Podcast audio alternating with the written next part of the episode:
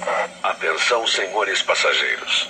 Sejam bem-vindos à nossa viagem no tempo.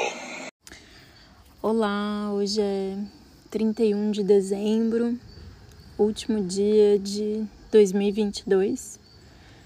Ah, escolhi para ler um poema da Alejandra Pizarnik que chama A Palavra que Cura. E o poema é assim. Esperando que o mundo seja desenterrado pela linguagem, alguém canta o lugar em que se forma o silêncio. Depois comprovará que, embora se mostre furioso, o mar não existe, nem tampouco o mundo. Por isso, cada palavra diz o que diz e, aliás, mais e outra coisa.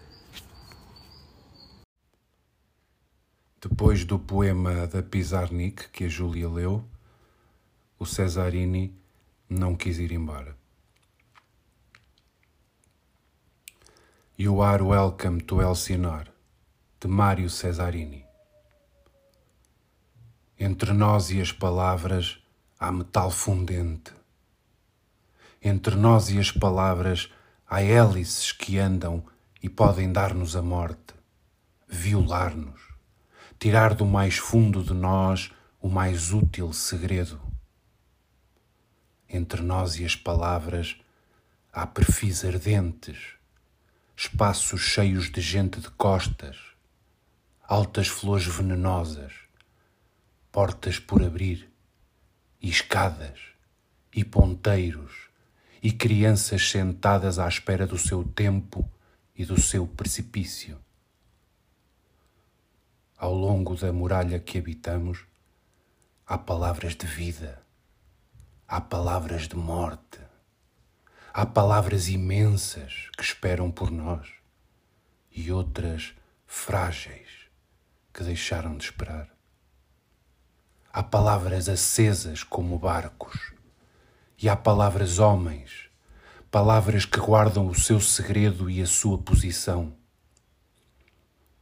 Entre nós e as palavras, surdamente, as mãos e as paredes de Alcinor.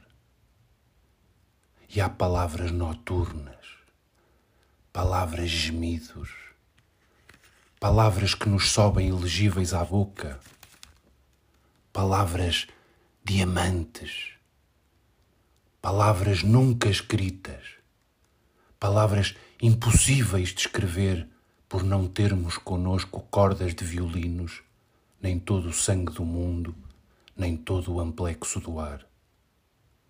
E os braços dos amantes escrevem muito alto, muito além do azul onde oxidados morrem.